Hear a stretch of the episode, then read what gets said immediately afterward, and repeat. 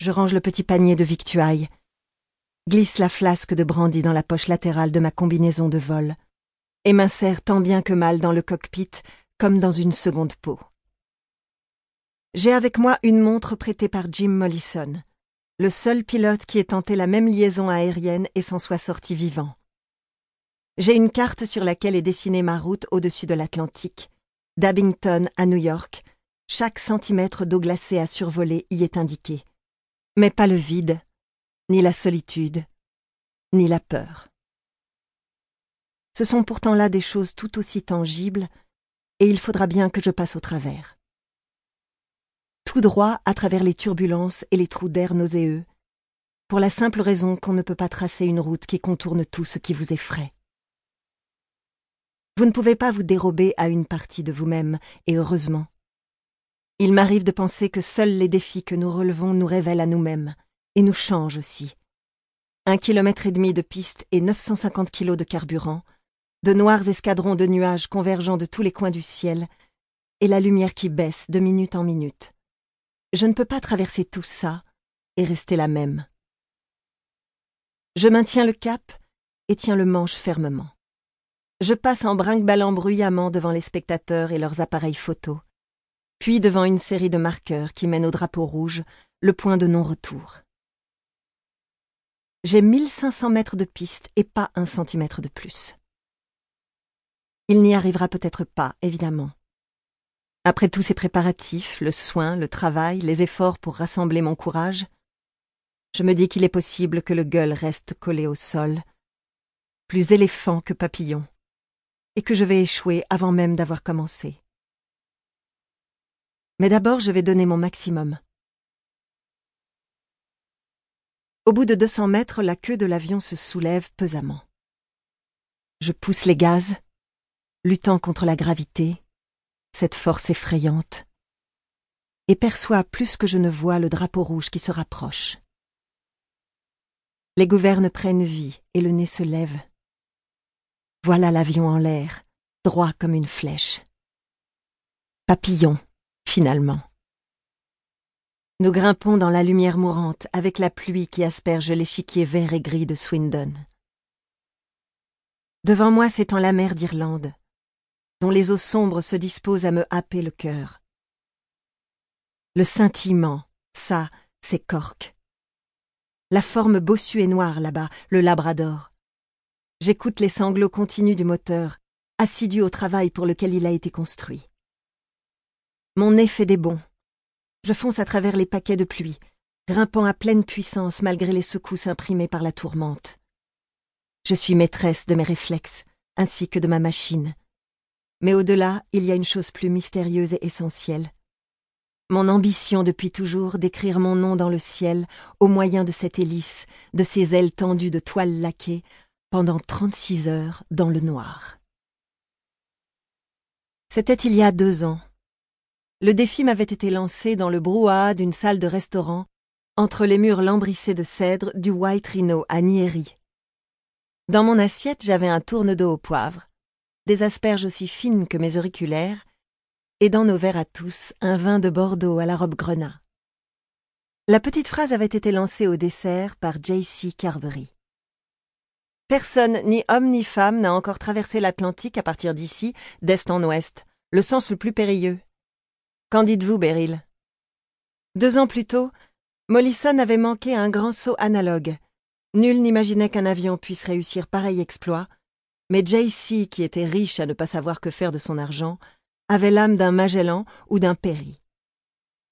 Et voilà qu'il avait devant lui l'immensité sans borne d'un océan, des milliers et des milliers de kilomètres d'air glacé vierge, bref, une nouvelle frontière et aucun avion. Voulez-vous tenter le coup?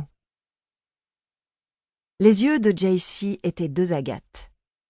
J'ai soutenu leur éclat en regrettant que son épouse, Maya, ne soit pas des nôtres, ravissante, toute de soie blanche vêtue, coiffure crantée à la perfection. Hélas, elle était morte quelques années auparavant, au cours d'une simple leçon de pilotage dans les environs de Nairobi. Un jour sans vent ni surprise côté météo. La première tragédie aéronautique à nous avoir frappés de près, mais non la dernière. Ils étaient nombreux ces fantômes bien-aimés dont le scintillement nous parvenait des profondeurs du passé, et dansaient sur les bords de nos verres à vin, nous rappelant combien ils avaient été audacieux, combien magnifiques. Inutile de me rafraîchir la mémoire. Je ne les avais pas oubliés. Et je ne sais comment, à l'instant où j'ai croisé le regard de JC, j'ai eu envie de les rapprocher encore plus de moi. Oui, lui ai-je répondu. Et il a répété sa question. Les dernières lueurs du couchant ne tardent pas à se dissoudre aux confins effrangés du ciel, et il n'y a plus que la pluie et l'odeur du kérosène. Je vole à 610 mètres au-dessus de la mer, une altitude que j'ai l'intention de maintenir pendant les deux jours qui viennent. La masse nuageuse a avalé la lune et les étoiles, le noir est si total que je suis bien obligé de me fier uniquement à mes instruments, battant des paupières pour chasser de mes yeux la fatigue qui m'empêche de lire les cadrans mal éclairés.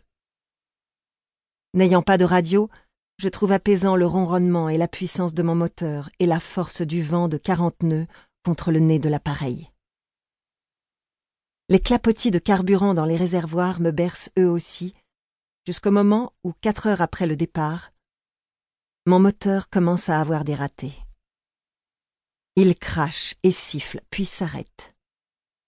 Silence. L'aiguille de l'altimètre tourbillonne à une vitesse vertigineuse.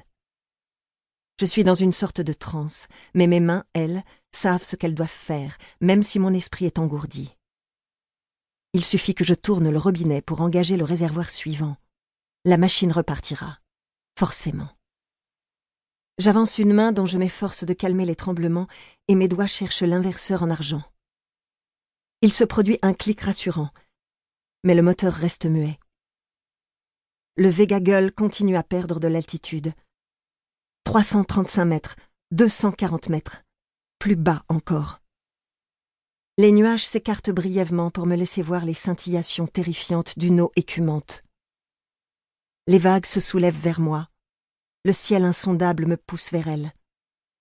Je tripote de nouveau le robinet en m'efforçant de ne pas céder à la panique. Je m'étais préparé à tout. Mais y a-t-il une seule personne vraiment prête à mourir? Maya l'était-elle quand elle a vu la terre voler à sa rencontre? Denis l'était-il en ce jour abominable au-dessus de Voy? Un éclair soudain électrise l'air autour de mon aile gauche qui s'illumine comme à Noël et une sensation de déjà-vu m'étreint, comme si je m'étais déjà souvent trouvé dans cette situation. Peut-être ai-je toujours été précipité dans ce violent plongeon tête la première vers moi-même. En contrebas, les flots irrités attendent sans pitié, et pourtant c'est vers le Kenya que voguent mes pensées. Ma vallée du Rift, le mont Longono, et les bords déchiquetés du cratère de Menengai. Le lac Nakuru et le pâle flamboiement du plumage des flamants roses. Les hauts et bas escarpements, Kekopei et Molo, Njoro et la pelouse miroitante du Mutaiga Club. C'est là-bas que je vais, même si je sais que c'est impossible. À croire que l'hélice découpe l'épaisseur du temps, tout à la fois me propulsant vers l'arrière et vers l'avant, éternellement, ouvrant pour moi le chemin de la liberté. Oh me dis-je en chutant dans la nuit, aveugle à tout le reste. Je rentre chez moi. Première partie. Chapitre 1 Avant que le Kenya soit le Kenya, sur une terre vieille de millions d'années et pourtant d'une certaine manière encore neuve, seule la plus majestueuse de nos montagnes portait ce nom. On la voyait de notre ferme Anjoro, dans le protectorat britannique d'Afrique de l'Est, dressant au bout de l'immense plaine dorée ces pics durs aux cimes desquels les glaciers n'avaient pas complètement fondu.